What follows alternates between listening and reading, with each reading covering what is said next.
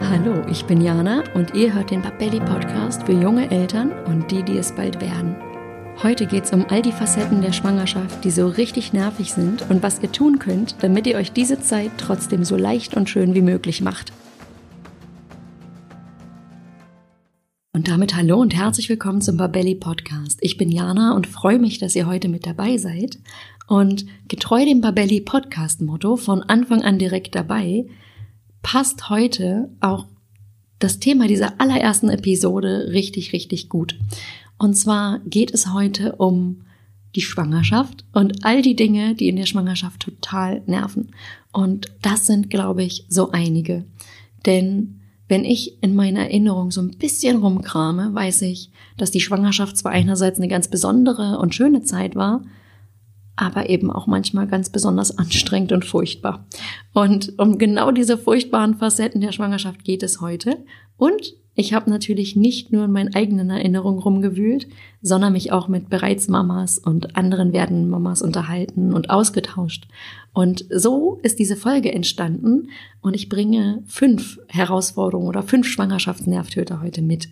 Das Thema übrigens ist von wegen rundum glücklich, wenn schwanger sein nervt. Und damit herzlich willkommen, ich leg direkt los. Und ich kann auch gleich mal erzählen, was mich neulich sehr zum Lachen brachte. Ich hatte eine schwangere Freundin zu Besuch und die war dann hier und meinte zu mir, was bin ich froh, wenn die Schwangerschaft vorbei ist, dann habe ich endlich all diese Strapazen hinter mir. Und ich habe gedacht, hm, laut loslachen ist jetzt wahrscheinlich nicht so freundlich und würde sie auch unnötig verunsichern, will ich ja nicht. Aber ich habe mich dann an die Babyzeit mit meinem Kleinen erinnert und wusste, irgendwie so viel Zeit für Erholung war da nicht und außerdem lagen da auch noch nicht alle Strapazen hinter mir. Aber trotzdem habe ich total gut nachvollziehen können, wovon meine, Fre meine Freundin da redet. Nämlich von all diesen Schwangerschaftsnervtötern. Und jetzt geht's auch gleich los mit dem ersten. Und das ist die Angst vor der Geburt. Bei mir war es nämlich so, dass ab dem positiven Schwangerschaftstest diese Sorge und diese verschiedenen Ängste rund um die Geburt auftauchten. Und es wurde dann auch im Laufe der Schwangerschaft zunehmend stärker. Und ich habe mir dann Fragen gestellt, wie, wie stark sind eigentlich diese Schmerzen? Bin ich der Situation überhaupt gewachsen? Und ich bin doch so unglaublich schmerzempfindlich. Wie soll ich zur Hölle denn das meistern? Und äh, dazu muss ich sagen, in meinem Umfeld gelte ich ein bisschen als kleine Mimose, als schmerzempfindlich, also als Person, die ein bisschen zu früh Aua schreit als zu spät. Und ich streite das natürlich immer ab, weiß aber in meinem Inneren dummerweise, dass da doch vielleicht ein bisschen was dran ist. Und jetzt mit dem errechneten Geburtstermin weiß ich ja, dass da also eine körperliche Kraftanstrengung auf mich zukommt und damit war dann auch nicht mehr länger zu leugnen, dass ich irgendwie bisher das Gefühl habe, ich bin nicht so die die Person, die mit Schmerzen gut kann. Gleichzeitig verband ich aber damals mit einer Geburt sehr sehr starke Schmerzen und das war ein, ein eine ganz dumme Kombination.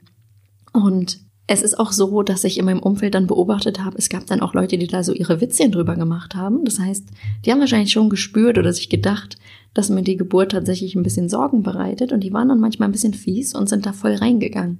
Und ich erinnere mich bis heute, dass zum Beispiel eine Arbeitskollegin von mir ins Büro kam und äh, mit einem Maßband 50 Zentimeter gezeigt hatte. Und ich meinte dann zu ihr, hey, warum zeigst du mir das? Hat doch nichts mit unserer Arbeit zu tun. Was hier los? Verstehe ich nicht. Und dann meinte sie, na ja, sie hat jetzt mal recherchiert. 50 Zentimeter, das sei so der durchschnittliche Kopfumfang eines Babys bei der Geburt. Und äh, so, dann gab es so einen Schulterklopfer im Sinne, na dann, viel Spaß.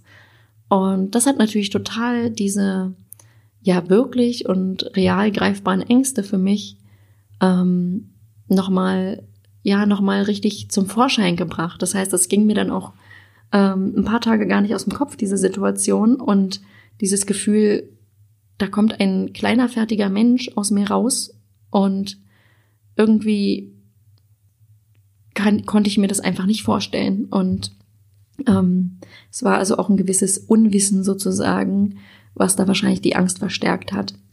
Und ich habe dann irgendwann aber gemerkt, dass die Vorfreude auf die Geburt meines Babys wirklich getrübt war von, von diesen Ängsten rund um die Geburt und dass ich auch Angst hatte, dass das so eine Art selbsterfüllende Prophezeiung wird. Das heißt, wenn ich negativ oder mit großen Ängsten in die Geburt gehe oder mit diesem, mit dieser Einstellung, das wird jetzt auf jeden Fall eine ganz furchtbare, schmerzhafte, schreckliche Erfahrung, dass es dann leider am Ende genauso eine Erfahrung wird. Und davor hatte ich wirklich große Angst. Und ich möchte, weil ich selber von mir weiß, wie belastend es ist, wenn man es mit sich rumträgt, äh, möchte ich mit euch ein paar Tipps teilen, was mir wirklich geholfen hat in dieser Situation. Und das sind drei Dinge. Und ich fange mal an. Das erste ist, haltet euch bitte, bitte fern von Horrorgeschichten. Das heißt, ich habe den Fehler gemacht zu Beginn meiner Schwangerschaft. Ich habe ganz, ganz viele Bereitsmütter gefragt, wie war denn die Geburt deines Kindes? Wie hat sich das angefühlt? Wie doll waren die Schmerzen? Was ist dabei Schlimmes passiert? Und ähm, wirklich diesen Fokus auf diese, auf all die Dinge, die furchtbar sind, so ein bisschen auch gelegt, schon in der Art meiner Frage. Vermutlich wollte ich oder dachte ich, dass ich ähm, damit irgendwie rausfinden kann, was ich nicht so machen würde oder was ich anders machen würde. So als, als wäre das so eine Art, ich weiß nicht, Katalog oder, oder so eine Art Liste. So bloß nicht äh, die fünf, fünf Dinge, wie du äh, eine Traumgeburt erlebst, so in die Richtung. Ich glaube, von so einer Liste habe ich da irgendwie ein bisschen geträumt, habe aber festgestellt, dass da mein Gedankengang überhaupt nicht aufgeht. Und ähm, ich habe dann die Mütter befragt und da gab es dann sozusagen zwei Lager. Da gab es die, die wirklich ähm, ehrlich und recht schonungslos berichtet hatten, was bei mir aber Ängste eher geschürt hat. Und dann gab es die, die meinten, ach, wenn man sich nur, wenn man sich nicht allzu dumm anstellt, dann kriegt man das schon hin.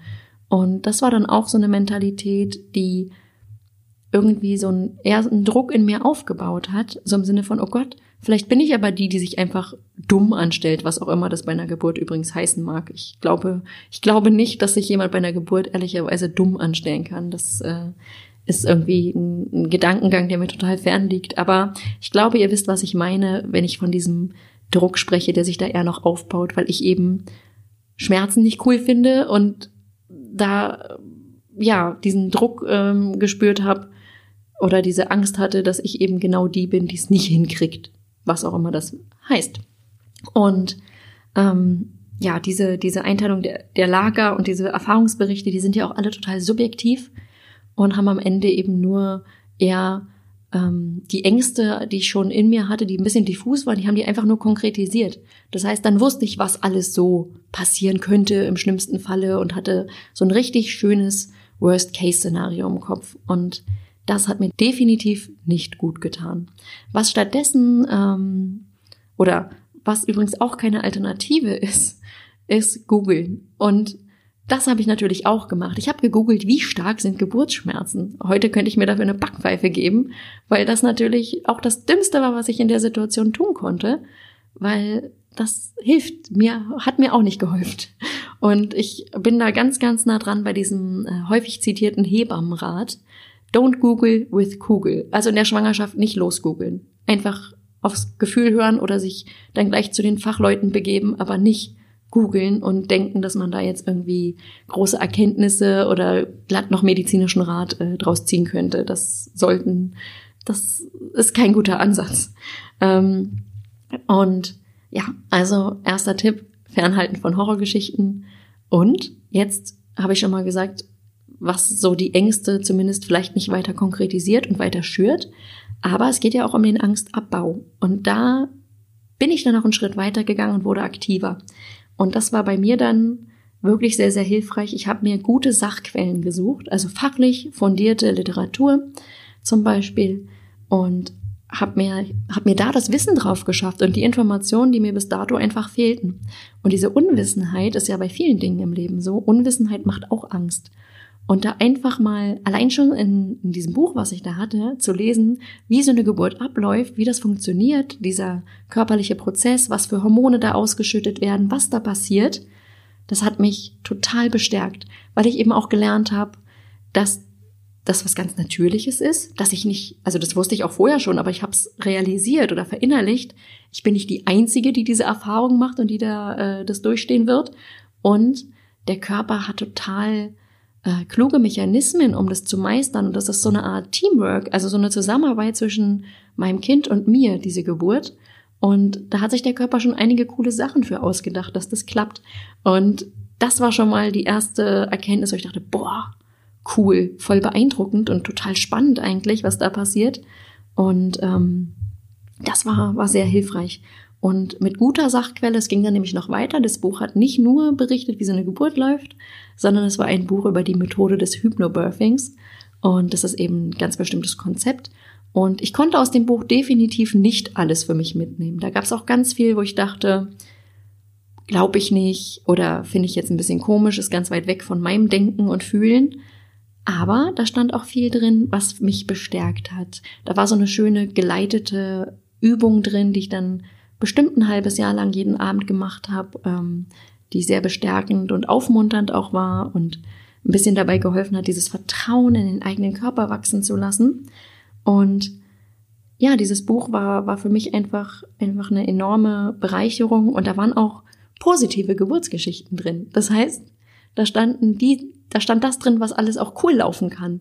Das heißt, diesem Worst-Case-Szenario im Kopf konnte ich ein Best-Case-Szenario im Kopf entgegensetzen. Und dadurch habe ich auch ein bisschen gelernt, so, was ist denn eigentlich für mich persönlich eine gute Geburt? Also, was ist mir denn dabei irgendwie wichtig und was möchte ich auf keinen Fall erleben? Aber, aber wohin könnte es denn gehen? Was, was wünsche ich mir dabei?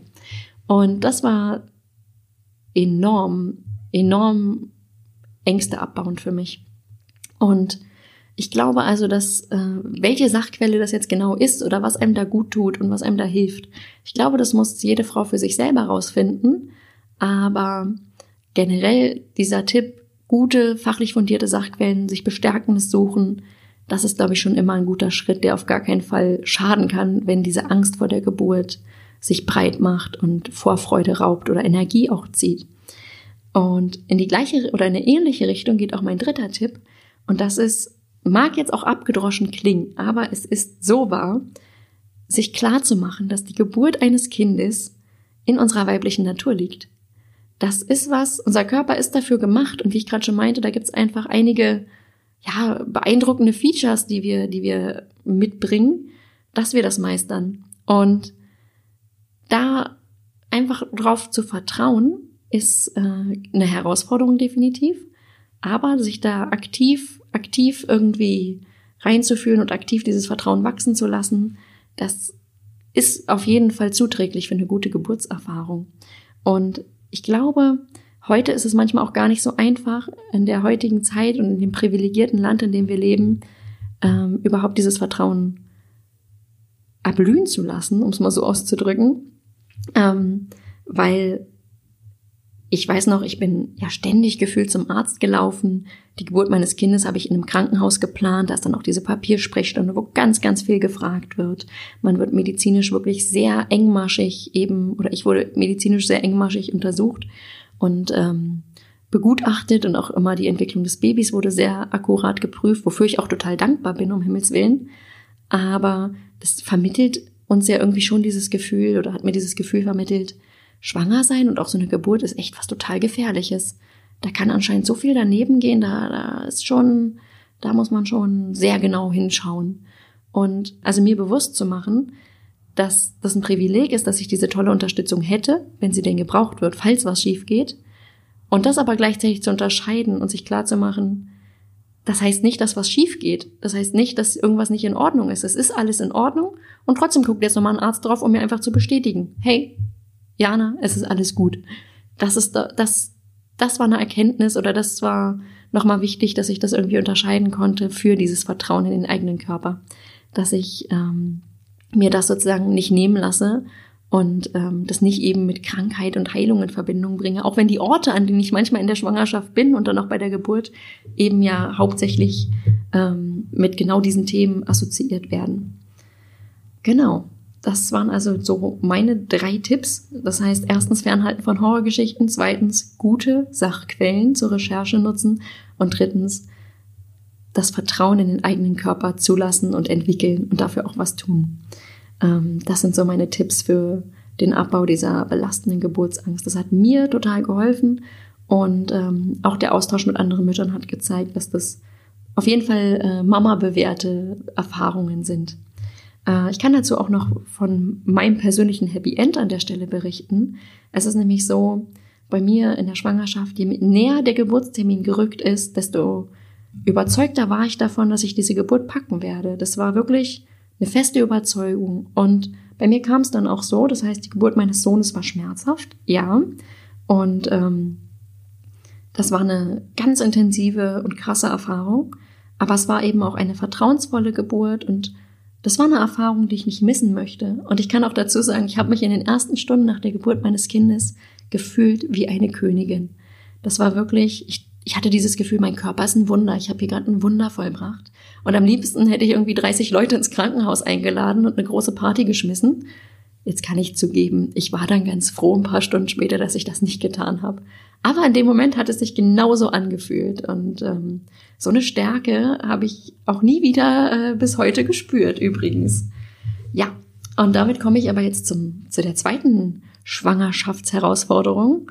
Und die habe ich jetzt mal ganz locker genannt, nämlich Hilfe, ich bin ein Wal. Und zwar ist es ja so, ich dachte früher immer, Schwangere haben schön Kugelbauch und strahlen die ganze Zeit, weil die so unglaublich glücklich durchs Leben schweben. Und tja, irgendwie war es dann aber nicht nur der Kugelbauch bei mir. Irgendwie erst kamen so schwabbelige, weiche Arme, dann so diese wässrigen, dieser wässrige, kugelige Körper insgesamt, die Gewichtszunahme und diese, was ich persönlich total furchtbar bei mir fand, war diese weiche, ähm, mit Wasser gefüllte Haut.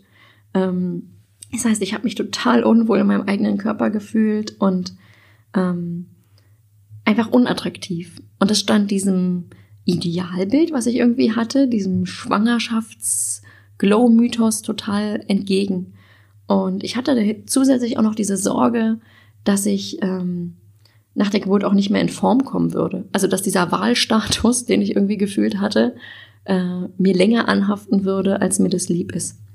Und ähm, das hat mich in der Schwangerschaft immer mal wieder beschäftigt. Das war jetzt nicht das Hauptthema, aber es war immer mal wieder irgendwie präsent.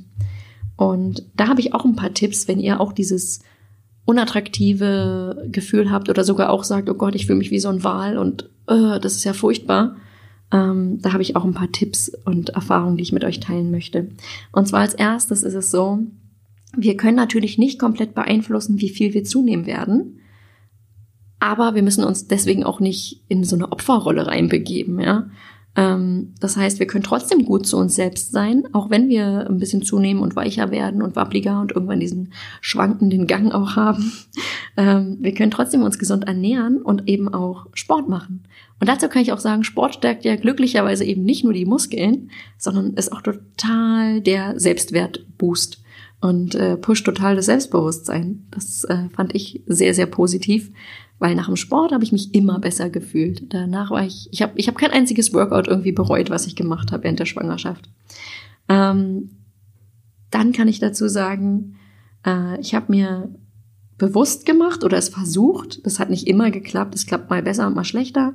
Aber es ist auf jeden Fall ein hilfreicher Gedanke für mich gewesen, dass ich selbst meine größte Kritikerin bin. Niemand geht so hart mit mir ins Gericht wie ich selbst. Und mir ist es schwer gefallen, wenn Leute mir Komplimente gemacht haben, auch wenn die total aufrichtig wirkten und schön waren, ähm, die anzunehmen in der Schwangerschaft, weil ich mich einfach nicht so gefühlt habe. Ich wünschte, mir wäre es häufiger gelungen, die aufzusaugen wie so ein Schwamm. Das äh, hätte mir sicherlich irgendwie total gut getan und äh, hätte mir dabei geholfen, entspannter durch diese Zeit zu kommen. Und vor allem auch an den schlechten Tagen sich diese Komplimente ins Gedächtnis zu rufen und sich zu sagen, okay, meine Arme sind vielleicht total wabbelig und ich finde meine Oberschenkel total weich und mit Zellulitis hier irgendwie durchgekratert. Ist ja nicht so schön, aber dafür wurde mein, mein, äh, meine schönen Haare angesprochen oder mein Lächeln, was ein anderes sei, oder mir eben dieses dieser, dieser Mythos vom Strahlen unterstellt, ja. Das, das muss ich ja nicht selber sehen. Wenn die anderen das sehen, wird da schon irgendwas dran sein, oder? Und ja, das war also auch hilfreich. Und dann hatte ich noch ein Mantra, was mir nicht nur bei diesen Schwangerschaftsnervtötern total geholfen hat. Das ist, dass diese Zeit der Schwangerschaft begrenzt ist. Das heißt, diese wachsende Fülle und auch manche körperliche Einschränkungen, die ich ja auch habe, die geht vorüber. Und so ätzend dieses Wahlgefühl manchmal auch sein mag, es wird vorübergehen. Nach der Geburt, schrittweise, wird der Körper langsam wieder in seine Form kommen.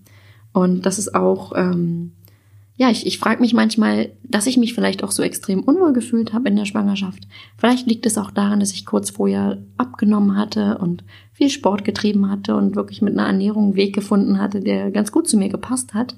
Das heißt, ich war sehr zufrieden mit meinem Körper, als ich schwanger wurde. Und ähm, habe dann also die Veränderung tats tatsächlich auch manchmal als sowas wie, mir wird hier gerade was genommen empfunden. Und ja, wenn ich damals auch Fotos von mir gesehen habe, ich habe mich einfach unwohl gefühlt, konnte ich da auch nichts Schönes drin erkennen. Wenn ich mir die heute aber anschaue, sehe ich halt viel, viel leichter das, was schön war und kann das viel mehr das Positive da auch sehen und denke mir dann auch manchmal, ach Mist, hättest du mal auf dem Foto nicht ganz so griesgrämig geguckt oder ganz so genervt, wäre es ein richtig schönes Foto geworden. Und zu dieser Angst vor, oder nee, ähm, bevor ich zu der Angst komme vor dem anderen Körper, bei mir, ich habe dann auch überlegt, vielleicht war ich damals auch einfach nicht so positiv gestimmt, weil ja diese körperlichen Veränderungen auch mit Beschwerden einhergingen. Das heißt, wenn mir übel ist oder ich habe Sodbrennen oder da gibt es ja ganz viele körperliche Beschwerden in so einer Schwangerschaft, ähm, dann ist es vielleicht auch schwieriger, da irgendwas Positives oder eine Schönheit zu erkennen, wenn man sich auch gar nicht gut fühlt, so insgesamt. Ähm, ja, das ist natürlich leichter in der Rückschau. Und zu dem zu, diesem, zu dieser Sorge von dem anderen Körper, was ich gerade schon mal kurz erwähnt hatte, bevor ich dann nochmal den Punkt zurückgeswitcht bin. Äh, in meinem Umfeld ist es so, dass ich tatsächlich festgestellt habe, es überwiegt dann doch eher die Zahl der Mütter, die ähm, wieder ihre Form gefunden haben. Und das jetzt auch ohne allzu große Kämpfe. Und manche Mütter sind sogar noch fitter als vorher, weil sie einfach ganz schön auf Trab gehalten werden vom Nachwuchs. Also das ist vielleicht auch nochmal ähm, ein guter Gedanke, dass man sich sagt, naja, äh, das Leben ist dann anderes und da wird auch, da wird es genug Anlässe eigentlich geben, in Bewegung zu kommen und ähm, die ein oder andere Mahlzeit fällt bei den meisten Müttern dann irgendwie auch mal flach.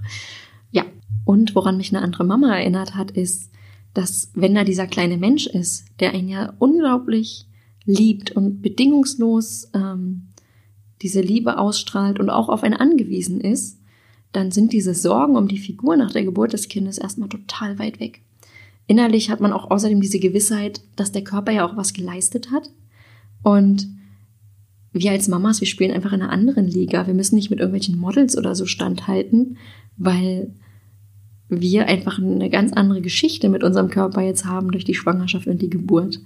Und ähm, das gibt eben auch ein anderes Selbstvertrauen oder einen anderen, ein anderes Gefühl, wie wir, wie wir uns selber beurteilen. Oder sollte es zumindest, oder könnte es, es ist eine Chance, sollte klingt so nach Druck, den ich da wieder aufbaue.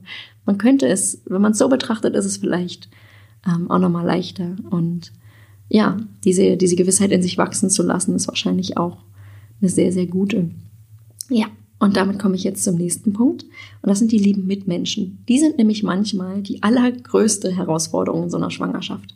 Und mir geht's jetzt hier um diese Bauchkrabscher oder die Leute, die irgendwelche Frechheiten irgendwie einem um die Ohren hauen. Und da habe ich auch ein paar Beispiele. Zum Beispiel die Menschen, die sagen, hey, darf ich deinen Bauch mal anfassen? Oder was? Du bist jetzt schon erschöpft. Es wird doch noch viel, viel schlimmer. Oder auch, ach, im fünften Monat jetzt? Na, dann wären es wohl Zwillinge? Das sind, das sind so Sätze. An Tagen, die, wo es eh schon nicht so läuft, brauch, brauchte ich sowas nicht noch zusätzlich. Habe ich aber übrigens alles drei auch wirklich selber gehört. Und ich habe dann immer gedacht, im Moment fiel mir dann immer nichts Cooles ein, aber so ein paar Stunden später, da hatte ich die schlagfertigsten und coolsten Antworten darauf und habe mich dann einfach darüber gefreut, wie die Leute wohl geguckt hätten, wenn ich denen das äh, dann geantwortet hätte. Also zum Beispiel auf dieses Darf ich deinen Bauch mal anfassen, hätte ich dann schon gern gesagt, ja, nee, klar, fass, fass an. Äh, ich würde dann auch einfach mal kurz über deinen Bauch rubbeln, wenn es okay ist. Oder zu dem, oh, du bist jetzt schon so erschöpft, es wird doch noch viel schlimmer. Da kann man sich ja eigentlich auch darüber freuen, dass da jemand seine Babysitterdienste schon anbietet und einfach sagen, ja, Mensch, ein Glück, dass ich dann Tag und Nacht voll auf deine Unterstützung zählen kann. Ich äh, melde mich dann bei dir. Oder zu den Zwillingen im fünften Monat. Da könnte man natürlich sagen, ja, es werden Zwillinge und je nach Geschlecht nennen wir sie dann Hanni und Nanni oder Ernie und Bert. Hm. Jetzt muss ich leider sagen, diese Antworten kamen, wie gesagt, alle erst leider im Nachhinein und die hat nie jemand zu hören bekommen. Ähm, jetzt aber mal im Ernst, was mir wirklich geholfen hat, das war ähm, dieses Bewusstsein, dass die Mitmenschen solche Aussagen eben auch einfach treffen, ohne das Böse zu meinen. Das heißt, da wurde einfach nicht lang nachgedacht. Das ergibt sich so aus einem Gespräch und schwupps treten die Leute einfach ins Fettnäpfchen rein. Und ich weiß nicht, wie das bei euch ist. Ich bin so ein Mensch, ich hau manchmal einfach Sachen raus. Das heißt, ich denke nicht, bevor ich spreche. Bei mir passiert das Denken beim Sprechen, beziehungsweise während ich spreche, denke ich. Und da trete ich natürlich auch häufiger mal ein Fettnäpfchen und die Leute fassen sich an den Kopf und denken sich, boah, Jana, ist jetzt nicht dein Ernst. Und umgekehrt dann also wohlwollend zu sein mit den Leuten, denen es auch passiert, die einfach mal ins Fettnäpfchen treten, ohne das Böse zu meinen, finde ich, ist dann schon mal ein ganz, ganz hilfreicher und guter Weg irgendwie, um ein bisschen mehr Frieden irgendwie auch für sich selber daraus zu holen aus sowas. Ja, und damit komme ich jetzt zum nächsten Punkt. Und das ist das Thema, dass wir als Frauen manchmal das Gefühl haben, wir müssen da ganz alleine durch und wie furchtbar, furchtbar unfair das ist. Und es ist ja so, während wir Frauen schon vor der Geburt eben täglich total deutlich spüren, dass da Leben in uns wächst ähm, und eben auch, dass dieses wachsende Leben nicht zu 100 Prozent nur pure Freude ist, ändert sich für die Männer, jetzt muss ich kurz überlegen, aus unserer Sicht erstmal gefühlt nix. Da ist nichts, was sich groß ändert. Das, die werden halt Vater. Ja. Äh, und ob nur eine Übelkeit, Stimmungsschwankungen, Müdigkeit, all diese Schwangerschaftsbeschwerden sind ja für unsere Partner total schwer nachzuvollziehen und das über Monate hinweg. Und das ist natürlich erstmal total unfair und nervig. Und jetzt habe ich auch noch mal ein paar Ansätze und da haben mir auch wieder die anderen Mütter total weitergeholfen. Und zwar, klar, wir sollten jetzt nicht unbedingt tief in diesem Jammertal versinken. Das bringt nämlich, wie so oft, nichts. Wir könnten unseren Blickwinkel einfach ändern. Wir könnten uns sagen, dass wir da täglich eine Meisterleistung vollbringen und die Story einfach maximal aufbauschen, denn dann dämmert den werdenden Papas ja vielleicht auch, dass unser Leid schon fast, jetzt muss ich kurz sagen, nur fast, auf Männerschnupfenniveau ist. Und wenn die Männer checken, hey, unsere Partnerin leidet gerade fast so stark wie wir, wenn wir einen Männerschnupfen haben, dann steigt bestimmt auch die Hilfsbereitschaft. Äh, jetzt mal im Ernst. Klar, wir sind schwanger, wir haben da ziemlich viel zu wuppen, haben wir jetzt aber nicht gerade einen total abgestumpften und desinteressierten Partner an unserer Seite, dann stellen wir, glaube ich, oder stellen hoffentlich die meisten von uns beim genauen Hinsehen fest, dass Sorgen, Hoffnungen und auch die, all die Dinge, die jetzt zu erledigen sind, eben nicht nur auf den weiblichen, also auf unseren Schultern liegen, sondern ähm, dass sich das wohl auch mehr verteilt, als wir erstmal so glauben. Und das muss ich auch sagen, das ist so der beste Tipp, den ich jedem Paar irgendwie an die Hand geben kann, offen darüber zu reden. Was ist da die Herausforderung? Was belastet? Was fühlt sich manchmal unfair an? Und vor allem auch, was geht in unserem Partner vor? Denn es ist ja so, die Männer können ja nichts dafür, dass sie nicht schwanger sind. Dazu komme ich aber gleich nochmal. Ähm, weil jetzt habe ich auch nochmal aus meiner Erfahrung was zu sagen, nämlich natürlich habe ich mich selbst während der Schwangerschaft auch immer wieder in diesem Jammertal ertappt und in diesem nicht gerade sinnvollen Gedankengang, so, oh, ist das unfair. Und es hilft auch. Ein paar Sekunden kann man das auch mal machen oder ein paar Minuten. Dann ist aber irgendwie auch mal wieder gut, weil diese Frage, warum muss ich da als Frau nur alleine durch, die bringt uns ja irgendwie nichts. Die bringt nicht weiter. Es ist viel schlauer, wenn wir wirklich überfordert oder überlastet uns fühlen, dass wir da um Unterstützung fragen und ganz konkret benennen, was wir denn gerade brauchen. Und ich glaube, dann fühlt sich die Welt schon gar nicht mehr so furchtbar ungerecht an. Und ich kann auch dazu sagen, die Stärke, die in mir steckt, die hätte ich ohne mein Mama-Leben nie so gespürt oder herausgefunden. Das heißt, es hat nicht nur Nachteile, dass wir die Kinder bekommen. Und jetzt komme ich auch nochmal dazu. Es ist eben wirklich so, die Männer können ja nichts dafür, dass Schwangerschaft und Geburt unsere Themen sind. Und hinzu kommt eben auch, die Männer verstehen ja auch wirklich nicht, was wir da durchmachen bei Schwangerschaft und Geburt. Und es sind nun mal unsere Themen, dafür können sie nichts. Und wie sollen die Männer etwas nachempfinden oder verstehen, was sie eben gar nicht auf die Art betrifft? Das ist quasi ein Ding der Unmöglichkeit. Deswegen ist es auch so, so sinnlos, das irgendwie als Vorwurf zu, zu, zu machen, als Vorwurf zu sehen. Und dazu kann ich auch sagen, es ist ja auch so, dass wir nicht nur Nachteile dadurch haben, dass wir die Schwangerschaft und die Geburt erleben, denn wir haben auch einen gewissen Lohn für all diese Strapazen und das ist die unglaublich enge Bindung, die wir schon vor der und dann auch nach der Geburt ja sichtbar zu unserem Baby haben. Die Väter müssen sich dieses enge Band, was wir schon haben und diesen Vorteil erst hart erarbeiten. Und gerade wenn die Mutter stillt, ähm, erleben die Väter dann auch dabei, glaube ich, immer wieder herausfordernde Momente und ähm, haben da auch einen gewissen Frust manchmal, dass eben Mama irgendwie ähm, immer eine Geheimwaffe sozusagen hat oder dass die durch diese enge Bindung einfach einfach schon bestimmte bestimmte Dinge vielleicht ein anderes Gefühl zu entwickelt hat und da den Vater reinwachsen zu lassen oder dem das zuzugestehen, dass er das erst tun muss, dass das eben aber auch ein gewisser Nachteil ist, dass dieses Reinwachsen eben auch eine Herausforderung ist, die wiederum auf männlicher Seite eher liegt. Ähm, das ist ja auch ein, ein wichtiges Bewusstsein, gerade auch wenn dann das Baby da ist, um manchem Konflikt vielleicht auch vorzubeugen. Und jetzt komme ich zum letzten Punkt, zur letzten großen Schwangerschaftsherausforderung. Und das ist auch wieder ein etwas ernsteres Thema. Das ist nämlich die Angst vor dem Leben als Mama.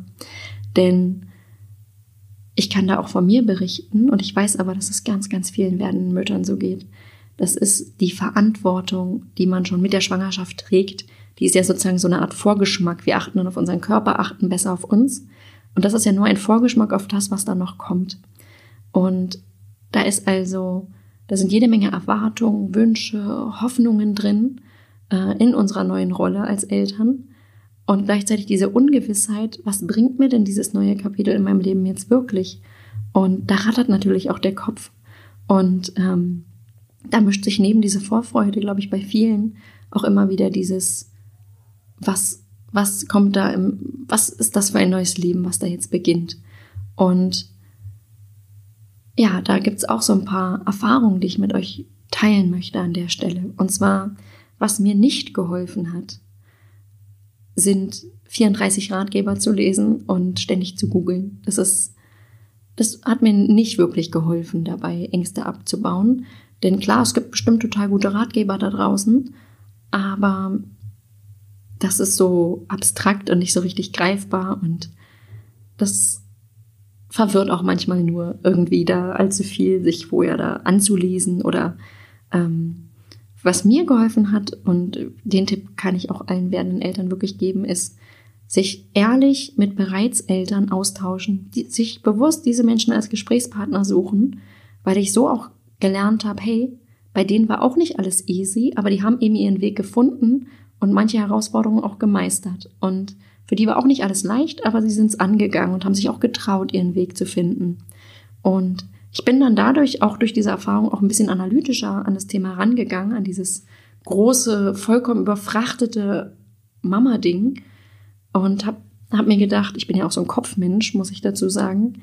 Ähm, es gibt ja auch in jedem neuen Job eine Einarbeitungszeit. Das heißt, da ist uns allen klar, dass wir erst mit Übung, Erfahrung und eben auch Durchhaltevermögen was erreichen können. Und so ähnlich ist das ja auch im Elternleben.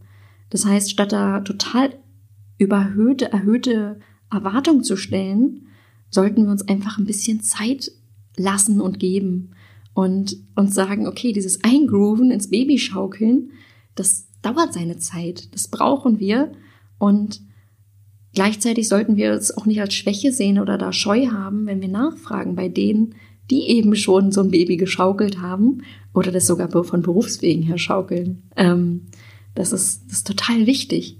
Und da spielt jetzt auch wieder dieser, mein, der nächste Punkt mit rein, dass wir uns von Anfang an zugestehen, dass wir Fehler machen werden und vor allem auch dürfen. Ein Baby geht nicht kaputt, wenn mal was nicht perfekt klappt. Äh, viel wichtiger ist, dass wir im Kontakt mit uns selbst sind und lernen wollen. Das heißt, wir gestehen es natürlich hoffentlich dann auch unserem Partner zu. Das ist auch wichtig. Unser Partner muss das auch lernen. Der kann das auch nicht von Anfang an. Ähm, wir sammeln also alle unsere eigenen Erfahrungen und reflektieren. Ähm, oder sollten vielleicht reflektieren, wenn wir uns fragen, würde ich wieder so handeln? Und wenn wir sagen, nee, irgendwas war da nicht stimmig, dann können wir uns fragen, was geht denn da anders? Und wenn wir diesen Weg gehen, dass wir sagen, wir lernen an unseren Erfahrungen, ähm, niemand, es ist nichts Schlimmes, wenn wir nicht perfekt sind und auch ganz normal, kein Mensch ist perfekt, ähm, dann nimmt es diesen, diese Angst davor, vor dem Nicht-Genügen. Und wenn wir das als Prozess von, von diesem, des Lernens und gemeinsamen Wachsens ansehen, es ist viel, viel leichter, ähm, in dieses Mama-Leben auch einzuwachsen. Und mit diesem Bewusstsein, dass wir Fehler machen dürfen und dass es unserem Baby vor allem auch nicht äh, schadet, wenn wir eben mal nicht perfekt agieren, reagieren und erstmal dazu lernen, das ist eben auch total wichtig. Und auch da leben wir wieder in einem privilegierten Land. Das heißt, die Themen, die wirklich sich als problematisch erweisen, wo wir ähm, allein nicht weiterkommen, dafür gibt's ja auch Hilfe und Hilfestellung, die wir uns dann nehmen können.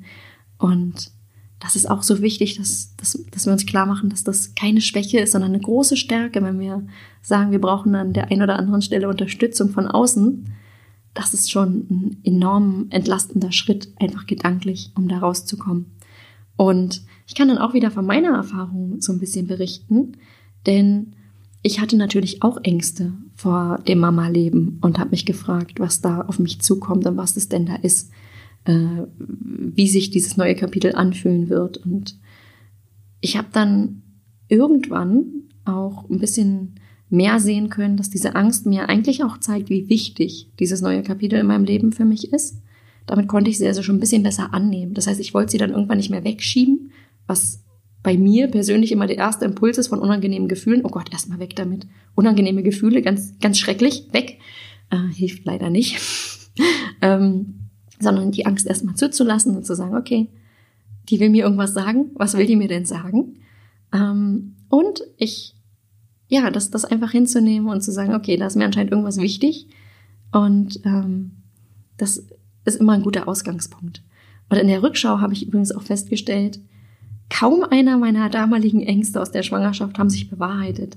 Klar, es gab Krisen, Herausforderungen und Sachen, die ich, die ich ähm, definitiv als problematisch angesehen habe oder wo ich dann auch mal dachte, um Gottes Willen, was ist das denn jetzt hier? Aber es waren nie die Dinge, die ich im Vorfeld erwartet hatte. Es kam dann immer anders. Und ich habe auch noch nie so viel gelernt in meinem Leben wie durch die Begleitung des kleinen Menschen, der da jetzt an meiner Seite größer wird jeden Tag. Das ist also eine eine unglaubliche Erfahrung, die auf so viele Ebenen weiterbringt. Und ich glaube, alles, was einen wachsen lässt und was einen weiterbringt, ist auch immer mit einer gewissen Kraftanstrengung und einer gewissen, einem gewissen Engagement und Einsatz verbunden. Und ähm, von daher ist diese Angst, die man da irgendwie spürt, total berechtigt. Aber wenn wir spüren, dass sie überhand nimmt oder dass, dass wir uns dem wirklich gar nicht gewachsen fühlen und uns da allein fühlen, auch da wieder Profihilfe suchen oder sich mit Leuten austauschen. Das hilft doch eigentlich immer und auch zu wissen, wir sind damit nicht allein und das ist, wir sind, wir sind nicht irgendwie schlechtere Menschen, weil wir da irgendwie manchmal hadern oder Zweifel haben. Das ist ganz normal und gehört sowas von zum Leben im Allgemeinen auch dazu. Und ich hoffe jetzt, dass einige in den, in den vorgestellten Herausforderungen ähm, für euch einiges dabei war, was ihr mitnehmen könnt für euch und was euch die Schwangerschaft vielleicht erleichtert oder ähm, euch leichter, entspannter dadurch gehen lässt durch diese besondere Zeit und vor allem, dass ihr auch gut und gestärkt in die Geburt und Babyzeit kommt. Das wünsche ich euch von ganzem Herzen und ich freue mich, wenn wir uns wieder hören in den kommenden Podcast-Folgen. Alles Liebe für euch, eure Jana vom Barbelli Podcast.